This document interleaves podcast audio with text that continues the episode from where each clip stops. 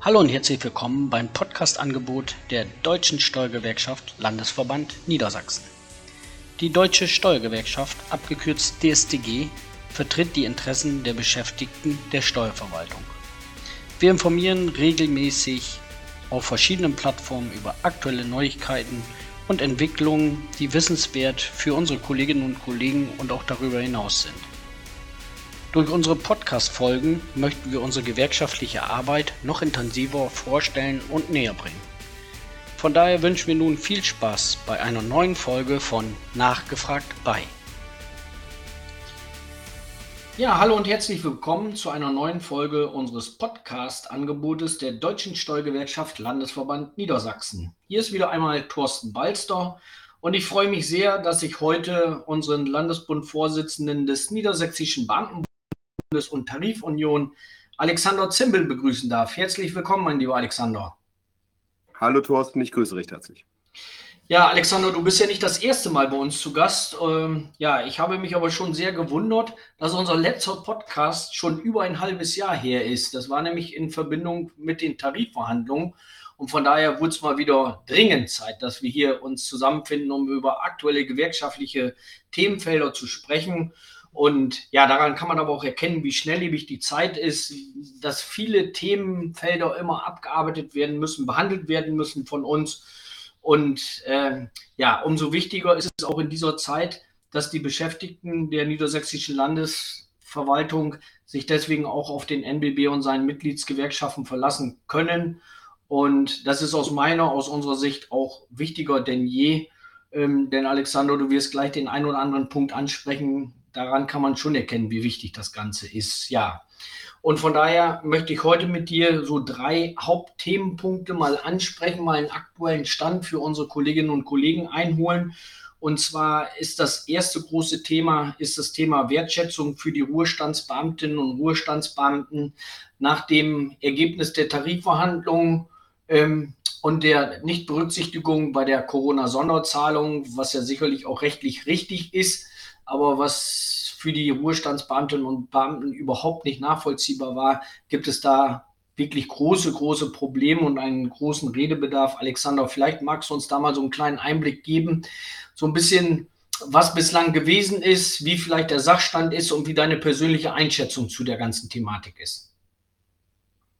Ja, lieber Thorsten, vielen Dank dafür. Das äh, möchte ich gerne tun, um den äh, Zuhörenden einfach auch wirklich einen Einblick in die aktuelle Situation zu geben. Und ich möchte vorab ähm, vielleicht darauf hinweisen, ähm, weil du es ja gerade gesagt hast, wir sind das letzte Mal für, für etwas über einem halben Jahr im Zusammenhang mit den Tarifverhandlungen äh, zusammengekommen. Und seitdem hat sich natürlich einiges getan. Es hat sich einiges getan im, im gewerkschaftspolitischen Geschäft, auch rund um die Tarifverhandlungen. Und Vieles, äh, was dabei herausgekommen ist, wird auch intensiv diskutiert. Es ist aber eben auch etwas ganz anderes passiert, ähm, was wir einfach dementsprechend zur Kenntnis nehmen müssen. Wenn wir haben schon damals im November darauf hingewiesen, dass wir eine deutlich steigende Inflationsrate haben und da wussten wir nicht, was alles noch auf uns zukommt. Und jetzt sind wir spätestens seit dem 24. Februar diesen Jahres in einer ganz neuen Situation, in einer Situation, dass die Energiepreise explodieren, dass die Lebensmittelpreise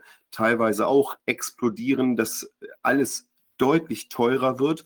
Und das lässt natürlich diese gesamten Themen, mit denen wir uns seit Jahr und Tag beschäftigen, in einem ganz anderen Licht auch oftmals erscheinen. Denn äh, jetzt geht es für viele Kolleginnen und Kollegen, egal ob es bestandsaktive Kolleginnen und Kollegen sind, ob es äh, Anwärterinnen und Anwärter sind oder eben auch vor allen Dingen unsere Ruhestandsbeamten, Jetzt geht es da teilweise wirklich um die Existenz. Und das äh, muss man immer wieder ganz, ganz deutlich sagen und äh, auch ganz deutlich darauf hinweisen, dass äh, die Sorgen und die Ängste bei unseren ähm, Kolleginnen und Kollegen ganz besonders groß sind und natürlich das, der Bedarf nach einer Besserung dieser Situation ähm, noch größer ist, als er in der Vergangenheit vielleicht manchmal gewesen ist. Das so als, als Einleitung vorneweg, was die aktuelle Situation angeht.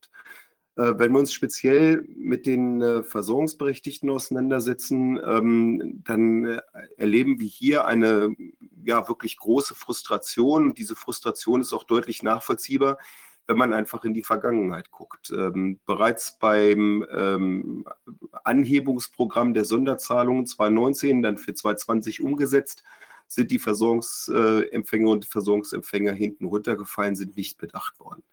Dann haben wir jetzt die Tarifverhandlungen hinter uns. Ähm, das Ergebnis war eine Erhöhung von 2,8 Prozent auf 24 Monate gerechnet. Das heißt also ungefähr 1,4, ein bisschen drüber im Jahr gerechnet.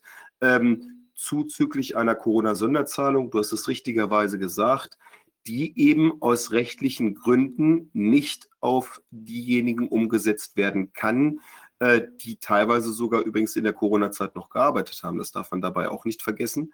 Ähm, ich hätte mir ein anderes Ergebnis gewünscht. Wir hätten uns ein anderes Ergebnis gewünscht. Äh, wir haben die Lehre daraus gezogen, dass wir demnächst nur noch versuchen, linear zu verhandeln, lineare Erhöhungen zu verhandeln, weil alles andere macht die Situation einfach deutlich schwierig. Und äh, das Ergebnis ist jetzt so, wie wir es befürchtet haben. Stand jetzt wird es für die ähm, Pensionärinnen und Pensionäre keine zusätzliche Erhebung ihrer ähm, Bezüge über diese 2,8 Prozent zum 1. Dezember diesen Jahres hinaus geben. Und der dritte Punkt, und äh, der macht dann tatsächlich die Frustration noch deutlicher und noch größer, das ist der aktuelle Gesetzesentwurf zur Alimentation. Der sagt nämlich, dass es Anhebungen geben wird, beispielsweise im Bereich der jährlichen Sonderzahlungen. Aber auch hier werden wieder die Pensionäre nicht bedacht.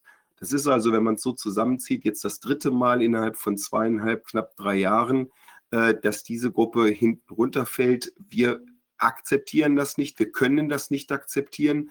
Wir appellieren ganz dringend daran, immer wieder ähm, auch Politik darauf hinzuweisen, dass man hier mit einer Gruppe wirklich, bitte in Parenthese zu verstehen, wirklich spielt. Und ähm, das ist für uns schwer, schwer erträglich und äh, ist weiterhin ein Kern meines, unseres politischen Geschäfts derzeit. Ähm, wir müssen hier ganz dringend nacharbeiten, weil ähm, das sind Menschen, die für äh, teilweise gar nicht mal hohe Bezüge in den letzten Jahren und Jahrzehnten äh, ihre Arbeit, ihren Dienst fürs Land Niedersachsen geleistet haben. Und äh, dass die im Ergebnis ständig hinten runterfallen, ist schwer zu ertragen und wird auch mit dem NBB so nicht zu machen sein. Da werden wir alle unsere Energie reinsetzen in nächster Zeit. Ja, und was man da natürlich auch nicht verkennen darf, ist, also wir haben viele Gespräche diesbezüglich auch mit unserem Finanzminister schon geführt. Auch mit dem Ministerpräsidenten haben wir ein Gespräch geführt, um dieses Thema anzusprechen. Und auch unsere äh, Landesseniorenvertretung des Niedersächsischen Beamtenbundes und Tarifunion ist dort sehr, sehr aktiv. Auch der äh, Vorsitzende der Landesseniorenvertretung Jürgen Hüper hat uns zu Gesprächen begleitet.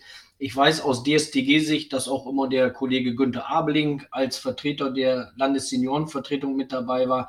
Sie haben den Finger in die Wunde gelegt, äh, aber der Druck scheint noch nicht so groß gewesen zu sein, dass unser Finanzminister davon überzeugt werden konnte, dann doch vielleicht noch einen anderen Weg zu gehen. Und deswegen kann ich Alexanders Worte nur aufnehmen, dass wir weiter kämpfen müssen, dass jeder Einzelne uns aber auch dabei unterstützen muss, um hier einen besseren Weg einschlagen zu können. Ähm, das kann man in vielfältiger Art und Weise machen. Das ist manchmal mit einem einfachen Schreibebrief an die Landtagsfraktionen ist das manchmal äh, schon möglich, dass man den Finanzminister mal anschreibt oder auch den Ministerpräsidenten anschreibt oder den Landtagsabgeordneten seines Vertrauens oder aus seinem Wahlkreis. Das sind so Aktionen, wo jeder einzelne unsere Aktivitäten des Niedersächsischen Beamtenbundes und der Deutschen Steuergewerkschaft unterstützen könnte. Das wird uns natürlich sehr, sehr helfen. Das darf man natürlich auch nicht verkennen, denn wir weisen immer wieder darauf hin, dass das keine kleine Gruppe ist, über die wir hier sprechen, sondern es ist eine große Gruppe, die sicherlich auch den 9. Oktober 2022 im Kalender drin stehen haben und dann dementsprechend das bei ihrer Entscheidung äh, sicherlich mit äh, ja, in die Überlegungen einfließen lassen wird. Das ist eine wichtige, eine ganz, ganz entscheidende Geschichte und es geht neben den monetären Sachen, wie Alexander, wie du das vorhin auch schon gesagt hast, ist es für unsere Ruhestandsbeamtinnen und Beamten aber auch ein Thema der Wertschätzung. Das ist ganz, ganz wichtig und sie fühlen sich für ihre geleistete Tätigkeit über Jahrzehnte nicht mehr gewertschätzt. Und das ist eigentlich traurig. Das ist eigentlich schade, denn das ist das, was ja eigentlich immer mit am wichtigsten ist, dass man für die geleistete Arbeit, dass man da eine Wertschätzung für bekommt und das, dieses Gefühl ist im Moment nicht mehr da bei den Kolleginnen und Kollegen. Das haben aber nicht nur die Ruhe. Ja, gerne, Alexander. Ja, äh, vielleicht wirklich noch in, in, zwei, drei Sätzen, um das tatsächlich zu unterstützen, zu bekräftigen. Ähm, denn ähm, man muss äh, deutlich einfach zur Kenntnis nehmen, dass es jetzt einfach zum wiederholten Mal ist. Das haben wir ja auch beide ausgeführt. Und ähm, wir müssen uns auch immer wieder klar werden, von was für einer Gruppe wir da rechnen und ähm, wie, wie sich letzten Endes da auch die, die äh, gesamte Gruppe zusammensetzt. Ähm, wir haben eben viele Kolleginnen und Kollegen, die aus den teilweise unteren, teilweise mittleren Bereichen in den Ruhestand gehen, also den mittleren Bereichen der Besoldungsstufen in den Ruhestand gehen. Ähm, natürlich, äh, wenn sie ihre 40 Dienstjahre voll haben, das ist ja ungefähr die Faustformel, äh, auf ihre 71 Prozent kommen. Das äh, ist dann aber schon mal ein erheblicher Einschnitt, das ist auch nachvollziehbar. Und äh, dann aber bei keiner Erhöhung mehr richtig zu partizipieren, ähm, das ist schwer verträglich. Und ich möchte einen ganz wichtigen Hinweis noch geben, ähm, den wir auch immer wieder in den politischen Raum streuen. Ähm, der Beruf einer Beamtin, eines Beamten, vollkommen egal, in welchem Teil der niedersächsischen Landesverwaltung äh, man dort tätig ist, hat auch sich immer dadurch ausgezeichnet, äh, dass man eine gewisse Planbarkeit und Sicherheit im Alltag hatte. Und die jungen Leute, die sich jetzt möglicherweise für eine Karriere im öffentlichen Dienst interessieren, und wir brauchen diese Leute dringend, die gucken auch auf solche Dinge. Und die gucken auch ganz genau darauf, wie geht der Arbeitgeber, und das Land Niedersachsen ist nun mal der Arbeitgeber, wie geht der Arbeitgeber mit mir um, nicht nur in meinem aktiven, sondern dann auch in meinem passiven Berufsleben. Und wenn junge Leute jetzt den Eindruck bekommen, und den bekommen sie immer mehr, weil tatsächlich äh, junge Leute schauen das ganz genau auf genau diese Entwicklungen, und das muss man Politik immer wieder klar machen, dass wenn man dann seinen Dienst geleistet hat, seine Schuld erbracht hat, um es mal so zu formulieren, wenn man dann so im Regen stehen gelassen wird, wie das derzeit der Fall ist, ähm, dann äh, ist das kein Beispiel für einen attraktiven Arbeitgeber. Und genau das ist die Stellschraube, wo wir immer wieder drehen müssen und ansetzen müssen und klar machen müssen, so kann es nicht weitergehen. Und äh, Thorsten Balzer, ich kann das, was du gerade gesagt hast, nur unterstützen. Wir brauchen die Unterstützung auch aus der Mitgliedschaft wirklich sei es durch Briefe, sei es durch Leserbriefe, sei es durch Termine mit den örtlichen Landtagsabgeordneten, um immer wieder deutlich zu machen, dass wir hier gerade in eine ganz, ganz gefährliche Situation reinlaufen und die gilt es gemeinsam zu verhindern. Und dass da, und da kann man ja ein gutes Beispiel nennen, dass man auch erfolgreich sein kann, denn wenn man sieht in die Vergangenheit 2005, jeder kennt das berühmt-berüchtigte Jahr, ähm, wo das Weihnachtsgeld gestrichen worden ist, seitdem wir ja auch gegen die Alimentation klagen. Und viele sind dem Aufruf äh, von uns gefolgt und haben einen Widerspruch eingelegt seinerzeit gegen die Besoldung, gegen die Alimentation. Und ähm, ja, das führt dann natürlich dazu, dass Politik irgendwann auch handeln muss. Und die Urteile aus den anderen Bundesländern haben sicherlich auch dazu geführt, dass unser Finanzminister beziehungsweise jetzt auch das niedersächsische Kabinett äh, einen Gesetzesentwurf einbringen möchte, beschlossen hat, wo es letztendlich um dieses Thema der Besoldung geht. Und ich nenne hier mal so ein paar Parameter, die dort genannt worden sind. Natürlich spielt da rein die 2,8 Prozent, die zum 1.12.2022 äh, wie heißt es, kommen sollen. Das ist ja das Ergebnis aus den Tarifverhandlungen. Dann geht es da um die Anhebe, Anhebung der jährlichen Sonderzahlung, wo man etwas machen möchte. Dann die Streichung der ersten Erfahrungsstufen in den Besoldungsgruppen A5 bis A7. Dann die Erhöhung des kinderbezogenen Familienzuschlages und dann eben ein Familienergänzungszuschlag in den unteren Besoldungsgruppen. Das sind so einzelne äh, Punkte, die jetzt in ein neues Gesetz geformt worden sind. Ähm, die, glaube ich, aber eher dazu führen sollen, vielleicht das Bundesverfassungsgericht ein Stück weit davon zu überzeugen, dass wir in Niedersachsen doch noch mal was machen möchte oder dass Politik in Niedersachsen was machen möchte. Also Gewerkschaft aus gewerkschaftspolitischer Sicht äh, ist es ja erstmal grundsätzlich gut, dass jemand äh, es gemerkt hat, dass er was tun muss. Allerdings, äh, wenn ich ganz offen und ehrlich bin, für mich ist das ein Blendfeuer und nichts anderes. Und Alexander, da würde mich auch mal deine Einschätzung äh, dazu interessieren. Wir haben ja auch von Seiten des NBBs ja auch eine Stellungnahme dazu abgegeben. Und äh, vielleicht magst du da ein bisschen raus zitieren. Ja, das mag ich gerne tun. Ähm, es gibt äh, in Niedersachsen so dieses wunderbare Sprichwort. Niedersachsen ist ja Pferdeland bekanntermaßen. Wir haben äh, das äh, Pferd in unserem Wappen und wenn man richtig gut unterwegs ist, dann gibt es dieses wunderbare Zitat, das richtig gute Pferd springt nur so hoch, wie es muss. Und diejenigen, die ähm, sich ähm, mit diesem Entwurf beschäftigt haben, die diesen Entwurf zu Papier gebracht haben, äh, die haben sich offensichtlich genau nach diesem Leitspruch auch ähm, gerichtet. Denn ähm, nach wirklich intensivster Prüfung, und äh, ich bin jetzt tatsächlich diesen Entwurf mehrfach durchgegangen, wir sind ihn gemeinsam durchgegangen, auch in unseren Gremien, wir haben unsere Stellungnahme dazu abgegeben, kommt man wirklich zu dem Ergebnis, das ist nicht der große Wurf, so wie er verkauft worden ist, sondern das ist der Sprung, der so ungefähr erforderlich ist, um irgendwie über die Hürde Bundesverfassungsgericht rüberzukommen, wobei wir der ja wirklich felsenfesten Überzeugung sogar sind, dass auch hier der Sprung nicht reichen wird, sondern dass die Latte gerissen werden wird. Man hat in irgendeiner Art und Weise aus unserer Sicht versucht, etwas zu bringen, womit das Bundesverfassungsgericht sich möglicherweise im Ergebnis zufrieden erklären wird. Ich glaube allerdings, dass dies nicht gelungen ist, aber das ist das rein formaljuristische. Ähm, was das Detaillierte angeht, ähm, haben wir tatsächlich mit diesem Gesetzentwurf ähm, in vielerlei Hinsicht Bauchschmerzen. Ich möchte das an einzelnen Beispielen erklären.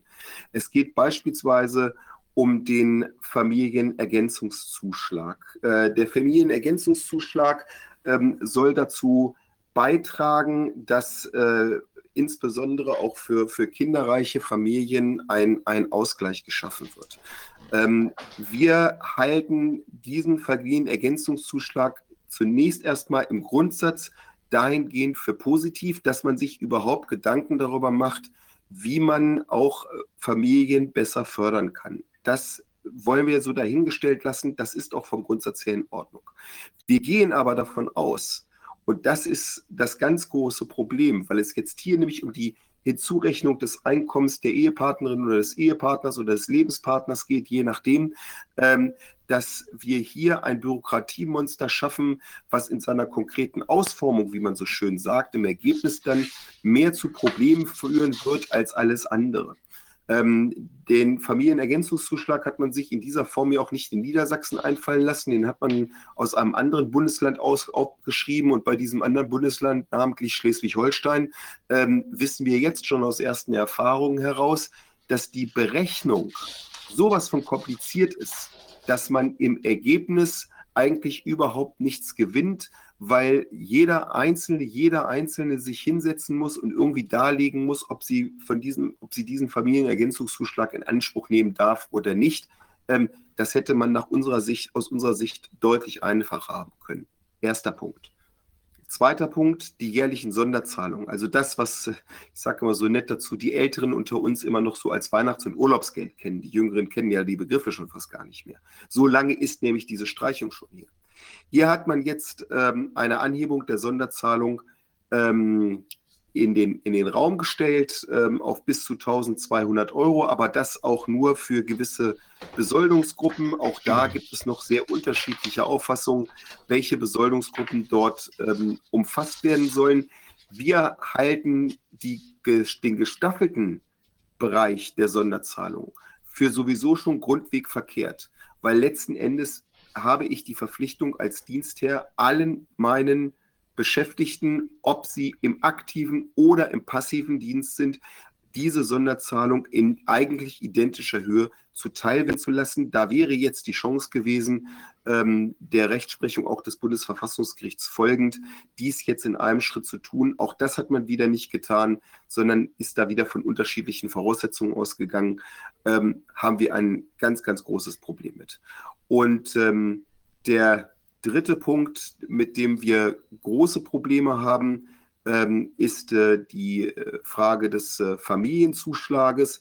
Denn in der Gesetzesbegründung wird eigentlich ganz deutlich darauf hingewiesen, dass durch die gestiegenen Kosten die Kinder aller Beamtinnen und Beamten betroffen sind, unabhängig von der Besoldungsgruppe. Aber man hat äh, wieder eine Regelung ähm, getroffen, ich, wenn man es böse formulieren würde, würde man sagen, der wieder zur Spaltung der Beamtenschaft beiträgt, der aber im Ergebnis eines erreicht, weil die ähm, Erhöhung des Familienzuschlages für das erste und zweite Kind ist nur in den Besoldungsgruppen bis A8 vorgesehen und erst für das dritte und weitere dann in allen anderen Besoldungsgruppen. Das bedeutet aber, dass es beispielsweise, und das ist für gewisse Bereiche der Verwaltung durchaus problematisch, dass beispielsweise in gewissen Bereichen sich eine Beförderung von A8 nach A9 überhaupt nicht mehr rechnet für die Kolleginnen und Kollegen. Sowohl was den Bereich der Sonderzahlungen angeht, als auch was den Bereich Familie, des Familienzuschlages angeht. Und das können wir nicht akzeptieren, sondern wir sagen ganz einfach, wir brauchen für alle Beamtinnen und Beamten eine verfassungsgemäße Alimentation. Das ist grob und kurz gesagt der Inhalt unserer Klage. Hier jetzt mit einzelnen Stellschräubchen ähm, zu versuchen, Frieden in die Organisation zu tragen, ist aus unserer Sicht gänzlich misslungen. Da kann ich dir nur zustimmen und ähm, auch ich bin ja des Öfteren auch äh, in Ortsverbandsversammlungen oder bei Ortsverbandsversammlungen. Wir sprechen mit vielen Kolleginnen und Kollegen und ähm, ja, da sind alle, viele sind deiner, sind unserer Meinung und von daher gilt es da auch weiterhin am Ball zu bleiben. Das ist unsere Aufgabe. Aber für alle Zuhörerinnen und Zuhörer, da können Sie, da könnt ihr euch sicher sein, dass wir hier am Ball bleiben. Äh, wir gucken jetzt mal, wie sich das in den nächsten Wochen entwickelt, äh, wie das weitergeht. Und ja, wir schauen mal ähm, und müssen auch diesbezüglich dort am Ball bleiben wo wir auch am Ball. Lass mich gerne. Lass mich vielleicht ganz gerne, äh, Thorsten, zu dieser Entwicklung wirklich noch einen ganz interessanten Hinweis geben, weil das ja. ähm, fand ich sehr, sehr spannend, als ich diesen Entwurf gesehen habe. Ähm, wie wir alle wissen, du hast es eben gesagt, am 9. Oktober ist Landtagswahl. Das heißt also, dass äh, die Legislaturperiode neigt sich jetzt dem Ende zu. Wir haben noch ein einziges Plenum im September. In diesem September-Plenum muss dieses Gesetz durch, wenn es in dieser Legislaturperiode noch zur Wirkung kommen möchte. Und ähm, das finde ich schon mal sehr bezeichnend, weil wir seit Jahren ja darüber reden, dass äh, die Alimentation in Niedersachsen nicht verfassungsgemäß ist und dass da dringend etwas getan werden muss. Und jetzt auf den allerletzten Drücker kommt die Landesregierung dann ähm, mit äh, diesem Paket um die Ecke. Welchen Namen es verdient, dazu habe ich gerade Ausführung gemacht. Ich finde aber noch etwas sehr interessant und das finde ich tatsächlich, ähm, kann man bezeichnen als, als eine tatsächliche Missachtung sowohl des Parlaments als auch der Betroffenen.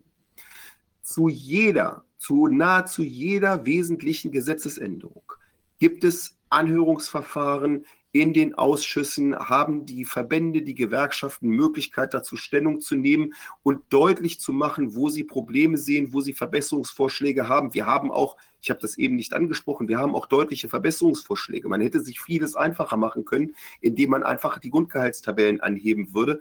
Dann würden wir nämlich wirklich für alle Kolleginnen und Kollegen etwas erreichen, insbesondere auch für die Versorgungsempfänger und Empfänger. Das hat man aber nicht getan. Und das Interessante finde ich, es gibt kein Ausschussverfahren. Das bedeutet, es gibt einen Gesetzesentwurf. Dazu haben wir jetzt alle schriftlich Stellung genommen. Wie weit das dann tatsächlich in den Häusern wahrgenommen wird, das werden wir sehen, wie weit es zur Kenntnis genommen wird. Aber es gibt keine mündliche Anhörung in den Ausschüssen. Ich halte das tatsächlich in diesem Verfahren wirklich für misslich, weil es ein ganz, ganz wesentliches Gesetzespaket ist und es wird uns nicht die Gelegenheit gegeben, deutlich etwas dazu zu sagen, im wahrsten Sinne des Wortes eben zu sagen, sondern es wird nur, es werden schriftliche Stellungnahmen abgegeben und ansonsten versucht die Landesregierung dieses Paket durchzudrücken. Ähm, ich habe da ganz, ganz große Bauchschmerzen mit. Auch da haben wir unser Missfallen deutlich kundgetan. Und damit sind wir auf genau dem richtigen Weg. Ähm, aber auch das ist nicht das einzige Thema, wo wir, wo die Kolleginnen und Kollegen schon lange auf eine Entscheidung auch von Seiten der Landesregierung warten. Und damit komme ich jetzt zum dritten großen Punkt.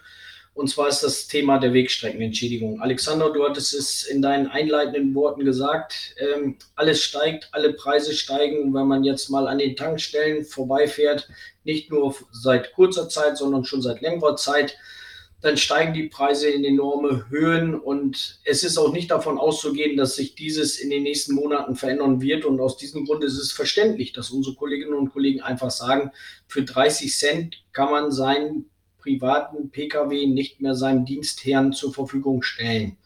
Dementsprechend haben wir viele Gespräche mit Politik geführt. Wir haben viele Aktionen gestartet. Wir haben eine hervorragende Aktion am Landtag gestartet. Äh, Alexander, da kannst du ja vielleicht noch mal berichten, wie das so gewesen ist für diejenigen, die jetzt nicht direkt vor Ort waren, ähm, wie du das in den letzten Wochen so empfunden hast und ja, wie deine Einschätzung ist, wo, wo der nächste Weg hingehen könnte oder wo es hingehen könnte, sagen wir es mal so. Also das Thema Wegstreckenentschädigung, tatsächlich hat der NBB mit seinen Mitgliedsorganisationen übrigens als einziger Dachverband ähm, bereits schon deutlich vor der Krise ähm, klar gemacht und gesagt, ähm, das passt alles nicht mehr. Ich darf daran erinnern, die Wegstreckenentschädigung, also diese 30 Cent, sind das letzte Mal im Jahr 2002 angefasst worden und zwar im Zuge der Umstellung von D-Mark auf den Euro. Und seitdem hat sich diesbezüglich nichts getan. Und ähm, die äh, Benzinpreise selbst vor der Krise, vor dem Ukraine-Konflikt, ähm, waren äh, vor vielen Jahren deutlich geringer, als sie, als sie es heute waren. Selbst damals waren 30 Cent schon sehr auf Kante genäht. Heute reicht das natürlich bei weitem nicht mehr aus. Erster Punkt. Zweiter Punkt, den man auch deutlich machen muss. Es geht hier nicht darum, dass äh, Kolleginnen und Kollegen mehr in der Tasche haben sollen, sondern es geht darum, dass Kolleginnen und Kollegen jetzt nicht auch noch Geld mitbringen müssen, um ihre Tätigkeiten zu versehen. Weil das ist nämlich das, was bei dem aktuellen Satz der Wegstreckenentschädigung im Ergebnis dabei rauskommt. Auch das muss man immer wieder ganz deutlich sagen. Ähm, du hast es richtigerweise angesprochen. Wir haben diverse Aktionen diesbezüglich gefahren. Übrigens auch da möchte ich gerne daran erinnern, dass der NBB mit seinen Mitgliedsorganisationen hier deutlich federführend war, was diese Thematik angeht. Und äh, wir sind in zahlreichen Gesprächen sowohl im politischen Raum als übrigens auch mit äh, befreundeten Verbänden, ähm, sowohl befreundeten gewerkschaftlichen Verbänden, selbst Wirtschaftsverbände sind sehr irritiert darüber. Ähm, ich habe gerade heute wieder dazu Gespräche geführt, sind sehr irritiert darüber, dass sich diesbezüglich nichts tut, weil Wirtschaftsverbände beispielsweise Sorge haben. Ich nehme jetzt mal das Beispiel der Gewerbeaufsicht, Beispiel auch der Steuerverwaltung. Ähm, ähm, dass dort Tätigkeiten nicht mehr vernünftig wahrgenommen werden können. Das wäre übrigens sehr im Interesse der Wirtschaftsverbände und sie können nicht nachvollziehen, warum das Land hier ähm, aus eigener Sicht, aus unserer Sicht, auch aus deren Sicht, aus vieler anderer Sicht auch tatsächlich am falschen Ende spart. Man könnte diese Wegstreckenentschädigung von mir aus durchaus da belassen, wo sie wäre, wenn man den Kolleginnen und Kollegen vernünftige Dienstkraftfahrzeuge zur Verfügung stellen würde. Aber auch das ist nicht der Fall, wie wir wissen. Es gibt weder Dienstkraftfahrzeuge, ich sage jetzt mal alter Art, sprich mit Verbrennermotoren, es gibt kaum hybride Dienstfahrzeuge. All das ist nicht vorhanden. Die Kolleginnen und Kollegen sind gezwungen, um ihre Tätigkeiten wahrzunehmen, ob ähm, in, der, in der Überwachung, ob in der Aus- und Fortbildung oder in ähnlichen Bereichen, sind darauf angewiesen, ihren privaten Pkw zu nutzen. Und ähm, seitens des Landes passiert Stand jetzt leider gar nichts. Ich bin immer noch vorsichtig optimistisch, dass es uns gelingen wird, dass wir bei der Politik auf ein Einlenken stoßen. Wir sind zumindest mit dem Thema ähm, durchaus auf positive Resonanz gestoßen bei nahezu allen im Niedersächsischen Landtag vertretenen Fraktionen. Ähm, aber bislang haben wir immer noch keine Änderung. Und wie gesagt, die Landtagswahl steht kurz bevor. Wenn man etwas über ein Gesetz machen möchte, dann geht es nur mit, einem, äh, mit einer Änderung des Reisekostenrechts. Ähm, da ist nicht mehr viel Zeit. Also meine dringende Bitte auch hier, ähm, weiterhin deutlich zu machen, auch dem Dienstherrn gegenüber, wenn man betroffen ist, dass man das nicht mehr so akzeptieren möchte, ähm, dass es eben nicht mehr geht und ähm, dass wir im Ergebnis hier dringend eine Anhebung der Wegstreckenentschädigung brauchen. Auch da sind wir auf die Mithilfe einer jeden einzelnen Kollegin, eines jeden einzelnen Kollegen zwingend angewiesen. Ja, das kann ich nur unterstützen, mein lieber Alexander, weil und da schließt sich dann auch immer der Kreis. Ähm, das hat auch alles ein Stück weit mit mit Wertschätzung zu tun. Es hat auch was damit zu tun, ein attraktiver Arbeitgeber zu sein, etc. Und wir müssen uns nicht wundern, wenn wir im öffentlichen Dienst irgendwann keine jungen Leute mehr finden, weil es kommt natürlich niemand zu einem Arbeitgeber, um selber Geld mitzubringen. Und du hattest es vorhin ausgeführt, wenn ich heute Gespräche führe mit Betriebsprüfern oder Betriebsprüferinnen und Betriebsprüfern und die sagen, ja, eine Betriebsprüfung dauert jetzt eben länger, weil ich die ganzen Dienstreisen nicht mehr auf mich nehmen kann, dann kann das nicht im Sinne eines Landes Niedersachsen sein, dass wir hier so unterwegs sind und da ist enormer Handlungsbedarf. Aber es gilt wie immer, auch hier müssen wir weiter am Ball bleiben. Hier sind wir am Ball und nur gemeinsam werden wir das hinbekommen. Alexander, das sind jetzt so drei große Kernpunkte gewesen, die wir mal angesprochen haben. Ich weiß, es gibt noch viele weitere Punkte. Die sparen wir uns aber auf für einen weiteren Podcast, der dann hoffentlich in nicht allzu langer Zeit oder in allzu ferner Zeit nochmal wieder durchgeführt wird. Wir wollen nicht wieder ein halbes Jahr warten, sondern vielleicht in Kürze nochmal wieder zueinander finden. Und vielleicht haben wir dann ja auch schon die ersten positiven Signale, Ergebnisse dann auch hier zu vermelden, zu verkünden. Und von daher danke ich dir jetzt erstmal grundsätzlich an dieser Stelle ganz, ganz herzlich. Äh, wer noch grundsätzlich Informationen zum Podcast, zum NBB, zur DSTG äh, sich holen möchte oder einholen möchte, der kann einmal auf unsere Homepage schauen unter www.dstgnds.de. Dort ist auch der NBB verlinkt. Dann über unseren Facebook, Instagram oder Twitter-Account oder auch über Pipasch. Und äh, man sollte dieses Angebot gerne nutzen, um dann auch allzeit immer aktuell informiert zu sein. Ich darf mich zum Abschluss nochmal ganz, ganz herzlich bei dir, Alexander, bedanken, dass du wieder zur Verfügung gestanden hast bedanke mich bei allen Zuhörerinnen und Zuhörern und wünsche alles, alles Gute und vor allen Dingen viel Gesundheit, denn die Gesundheit ist das Wichtigste, was wir Menschen besitzen. Und von daher in diesem Sinne alles, alles Gute und bis zum nächsten Mal. Ja, dies war wieder eine neue Folge von Nachgefragt bei, dem Podcast-Angebot der Deutschen Steuergewerkschaft Landesverband Niedersachsen. Informationen zu dieser Folge finden Sie in den Show Notes. Weitere Informationen zur Deutschen Steuergewerkschaft finden Sie auf unserer Homepage www.dstgnds.de, unserem YouTube-Channel der DSTG und über unsere Facebook, Instagram und Twitter-Accounts sowie auch über die App Pipasch. Bleiben Sie auch in der Zukunft gesund und munter. Und es gilt natürlich, alleine ist man stark, gemeinsam aber unschlagbar. Deswegen DSDG. Wir freuen uns, wenn Sie das nächste Mal wieder bei uns sind. Bis dahin.